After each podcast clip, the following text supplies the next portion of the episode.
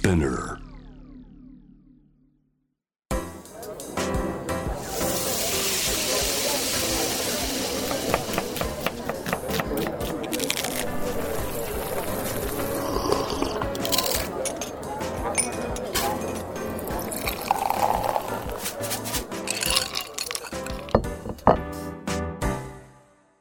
味な副音声VOICE OF FOOD 平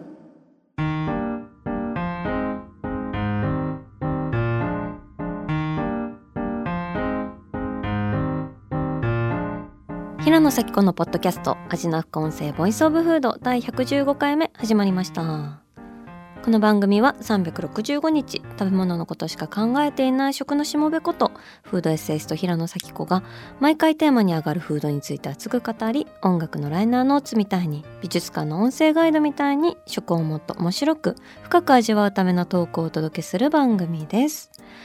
今回は前回に引き続きお便りも募集した屋台の味について話していきたいなと思うんですが、まあ、前回はねひたすら夏祭りの味について語りましたがもう平野はあれから屋台の焼きそばで口をもごもごさせたくて仕方がないです。でもじゃあ予約して食べに行くかみたいなものでもないじゃん？屋台の焼きそばって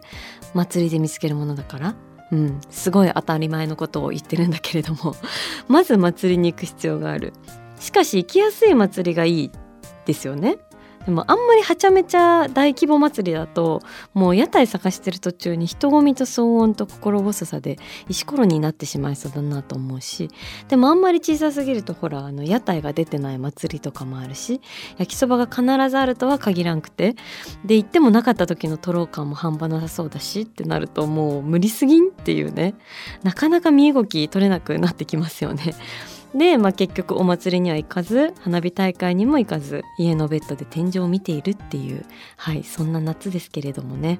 いやーマジで夏にアクティブな人たち尊敬してます。もうこちらはお盆も過ぎてようやく真夏のピークが去ったような気がしてうっかり若者の全てを聞いてエモエモになったりしていますけどお盆もね帰省も私していないのではいずっと仕事をしていたな。うん皆さんの夏はどうでしょうか。祭りがあったり海があったり旅があったりあるいはいやいや何もせず家でのんびりしてるよっていうねまあそれぞれの夏いずれにしたっていい感じで過ごしてもらいたいなと思いますが屋台の話ですね。うん、あの前回はお祭りの話に終始してましたけど今回はねあのお祭り以外もいろんな屋台の味のお便りいいてましてあの海外で出会った屋台フードだったり街で出会った屋台だったりあとはテーマパークの話とかもねしたいと思うんですけど、まあ、何を隠そう私自身が屋台という営業形態自体が大好きで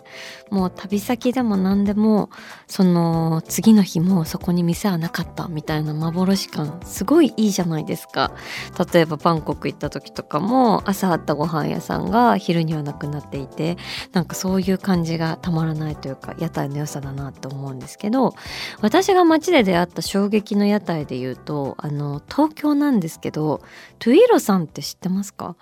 トゥイロっていう屋台なんですけど22時を過ぎた東京のどこかに忽然と現れる移動式のバーでしてまあその屋台を営む店主が生み出すもはや幻みたいな感じなんですけど東京のとある高架下とか公園の前とか橋の上とかでゆったり葉巻をくゆらせながら店を開けている店主がいるんですけどね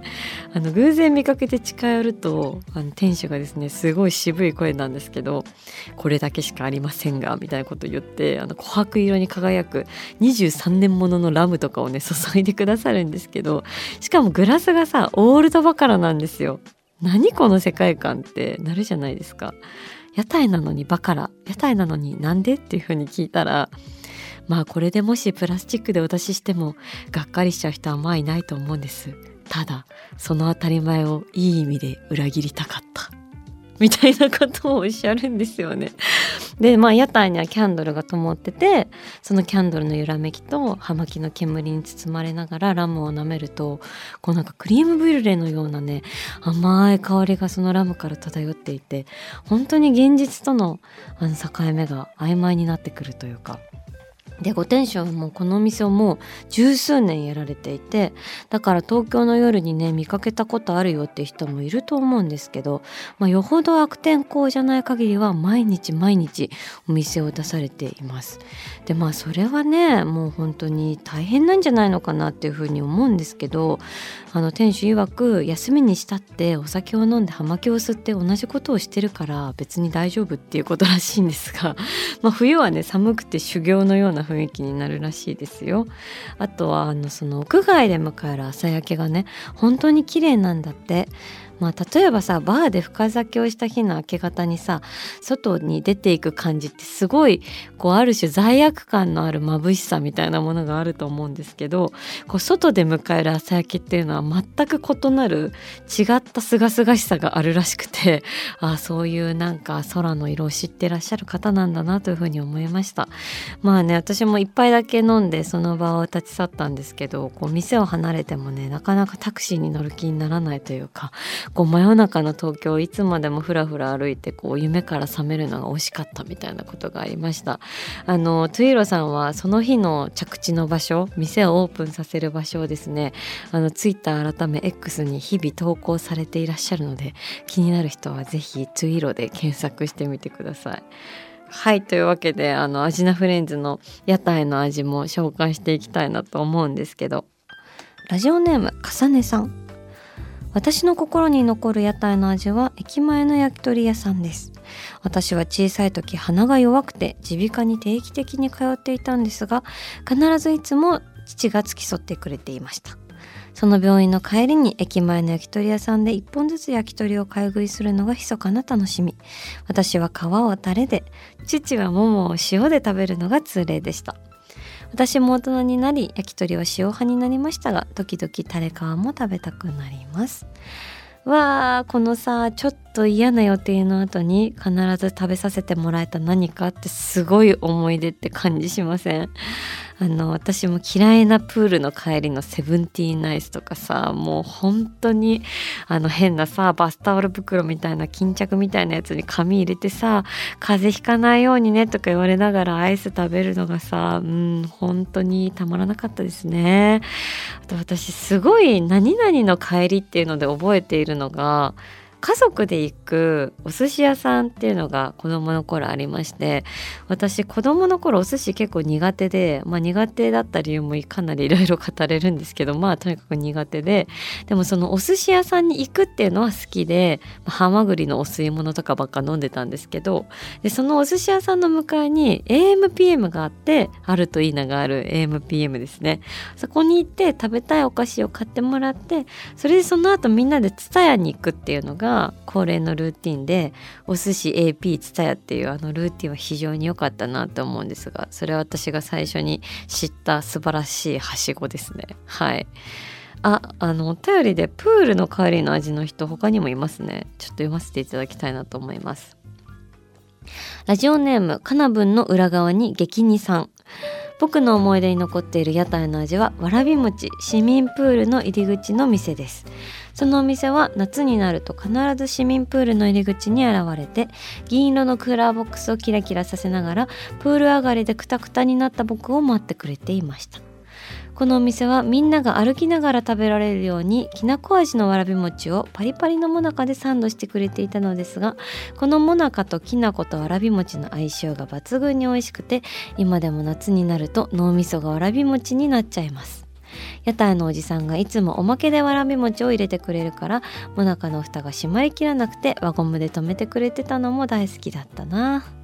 はあいいですね。わらび餅プールの帰りにいいですね。なんかアジアを感じませんか？わらび餅ってなんかきっと欧米の人とかからしたらかなり奇妙な食べ物なんじゃないかなと思ってそれが屋台で売られているっていうその透明のプルプルでねゼリーよりネチネチしててねそこに砂みたいな甘い粉がドバッとかかってるっていうねはいあのー、ちょっと奇妙な食べ物だなって外目線で改めて思うんですけど私も大好きですわらび餅。まあ、それはさておきそのもなかの蓋が閉まりきらんくて輪ゴムで留めてくれるっていうこの蓋が閉まらなくて輪ゴムで留めめるっていうシチュエーションね。実にいいですね。なんか前回も焼きそばの蓋が閉まらんみたいな話ありましたけど。いやーこの輪ゴムで止めて閉まらないっていうのは屋台のベストオブ美しい風景の一つかもしれないね。はい。もう一個いきましょうか。屋台の味。あの結構アジアなお便りもたくさんいただきました。台湾グルメ。はい。いくつかいいてるんで読んでいきたいなというふうに思います。ラジオネームハンジーさん。台湾グルメといえば夜市。台北の大規模で賑やかな夜市はもちろんそれぞれの土地の特産品をカジュアルに楽しめる地方の夜市も楽しいです。キールンの夜市は海鮮が多く普段海外で生活し新鮮な海の幸になかなかありつけない自分にとってダントツのお気に入りです。またカレンのダードーメン夜市は台湾原住民族の食文化を色濃く反映し個人的にはアミ族のシャオミージュをカクテルにアレンジして販売している屋台が印象深いです。原住民族が料理で使う山椒の仲間マーガオを加えたカクテルは蒸し暑い夏の夕方にそよ風のような爽やかさを与えてくれます。来週ちょうど再放する予定でとても楽しみです。いやーなんかめちゃくちゃはい。本格的なほぼあの固有名詞わからないっていう感じになりましたけど唯一分かったのがマーガオですね。マーガオはいいものですよね。レモングラスみたいな香りのするスパイスで。あの一時期レストランでもちょっとすごいよく見かけたなって東京のレストランでもですね。なんか流行ってるイメージがありました。今はねあのティムールっていうネパール山椒っていうのがあるんですけどそれも出会うことが増えたなと思っていてこうレストラン業界の中でのトレンドフードみたいな なんかそういうのもあるなというふうに思うんですがいやー台湾行きたいですね。ちょっと台湾のお便りもう一個あるんで読ませていただきたいなと思います。ラジオネームもちまるさん。3月に一人で台湾旅に行ってきました。ネカヨ市をふらふら歩いていると数千単の文字が目に飛び込んできて、はい、4に紙に「湯」って書きます。数千単。これは何かわからないけど食べてみたい。食べなきゃという気持ちになり頼んでみました。頼む際にはもつのみレバーのみもつレバーから選ぶことができ欲張りな私はもつレバーを選びました。大きめのお椀に白濁色のスープ。派手さは皆無です。紙感も感じられません。レンゲでかき混ぜてみると豚の持つハトムギがゴロッゴロ入っていて飲んでみると旅の疲れをそっと取ってくれるようなあっさりとしたでも食べ応えのある食べると飲むの間系のスープでそれはそれは神でした。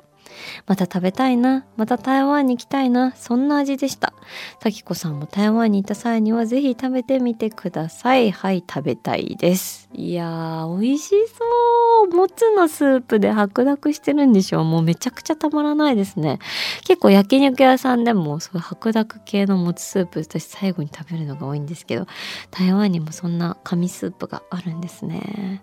私最後に台湾行ったのいつかな？コロナ前ですね。コロナ前の11月だったな。暑くも寒くもなくて11月の台北の気候完璧でした。あのすごいよく覚えてるのが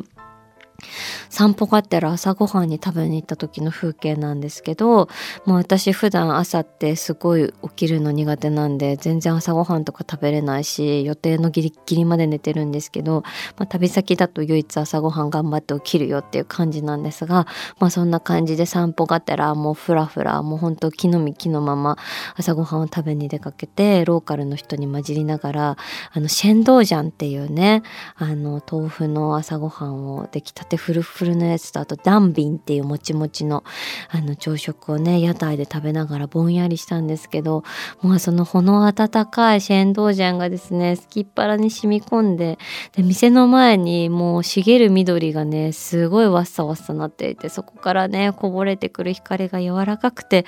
もうなんかただそこにいるだけで満ち足りた気持ちになった。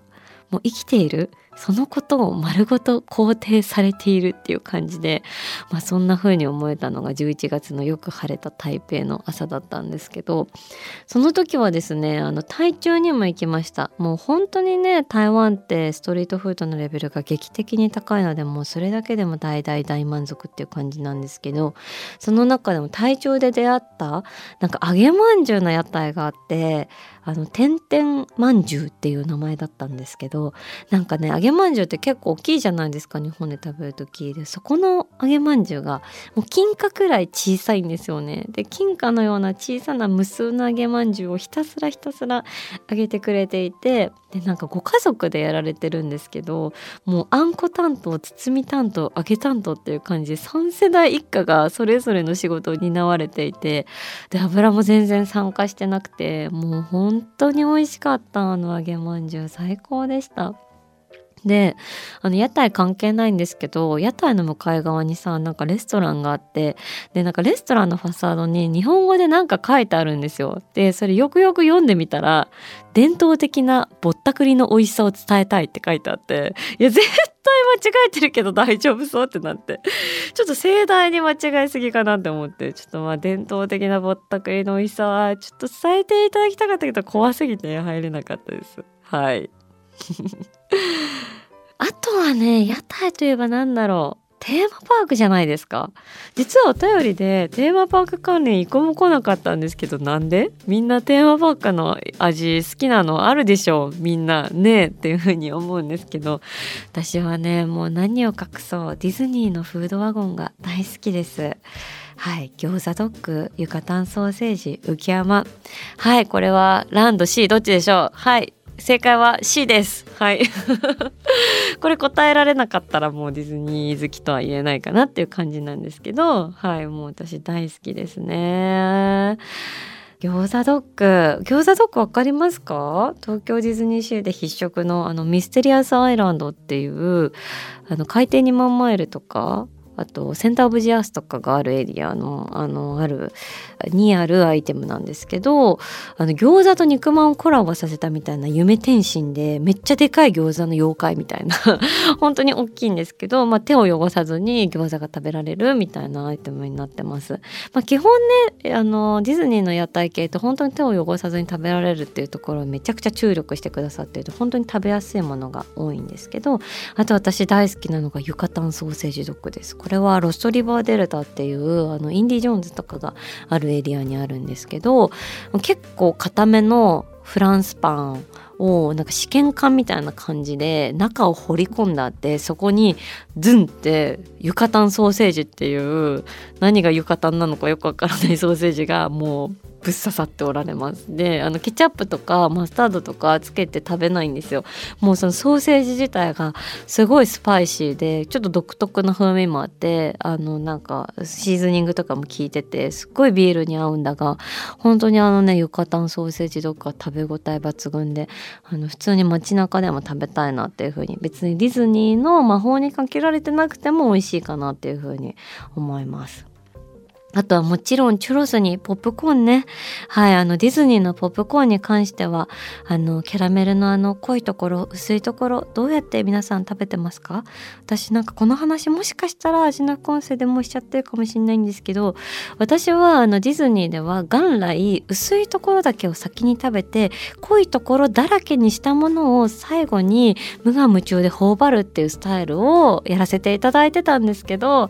る時さ、まあほんと小学生の時ですよ。もうあの薄いところを食べきった後でおしついに来た濃いところ行くぜっていうところまで来て派手に転倒したんですよ。はい。はしゃぎ食いからの転倒からの中身ぶちまき悲壮感ね。でもそこからさもう悲しかったよ私は。もう何もなんかもうね大事なところ残しといて失うなんてそんなさ辛いことってないじゃないですか。なので私はこの体験を機にこういつ何が起こるかわからないと本当に欲しいものはためらわずに真っ先につかめという教訓を得ました。はいなので私は何かあの美味しいものがあったらまずは美味しいところを食べるっていう風なあの人間になっていきました。キャラメルポップコーンが教えてくれたことでございます。はい。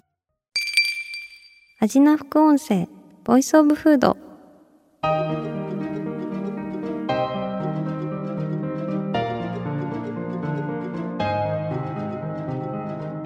はいというわけで今回はアジナフレンズの心に残る屋台の味後編のメッセージを紹介してきましたがいやーいろんな風景が思い浮かぶやっぱ屋台ってっていうその営業形態っていうもの自体の魅力に改めて気づかされました。あのテーマパークの味についてもねまだまだ語りたいなと思うんでテーマパークだからこそのアイスクリームとかあとねジョイポリスのディッピンドッツとかね。ちょっとわかんないから。ディッピンドッツわかりますか？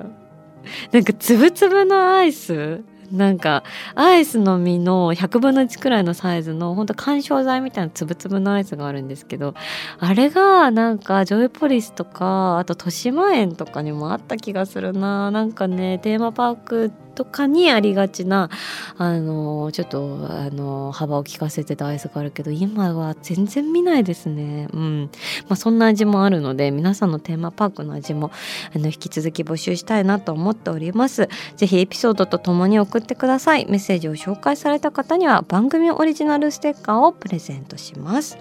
えー、そして次回はですね、あのー、9月1日から新作映画も公開になるウェス・アンダーソン作品のグルメについて語っていきたいなというふうに思うんですがゲストには映画ポスターやパンフレットのデザインを手掛けられている大島イデアさんを迎えてお送りしたいなと思います。そしてちょっと特別なものを今準備してたりするので次回の味の副音声もぜひ楽しみにしていただきたいなというふうに思います。そして味の副音声は毎週月曜日に配信しています。さらに JWAVE のラジオでもお聴きいただけます。毎週金曜日深夜12時30分から FM81.3JWAVE こちらもぜひチェックしてください。平野咲子が届ける味の副音声ボイスオブフード。次回も食べ物への愛を声にしてお届けしていきます。あーお腹すいた。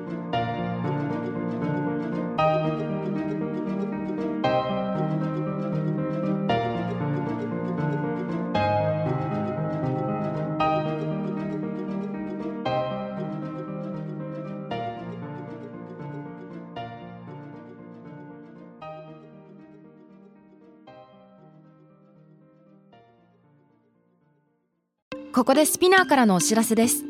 SPINEAR では企業やブランドの魅力やストーリーをポッドキャストとして制作配信するお手伝いをしております。ポッドキャストを通してお客様とのタッチポイントの創出とエンゲージメントを向上させてみませんか？お問い合わせは概要欄の URL かスピナー .com の SPINEAR ブランデッドポッドキャストからお願いします。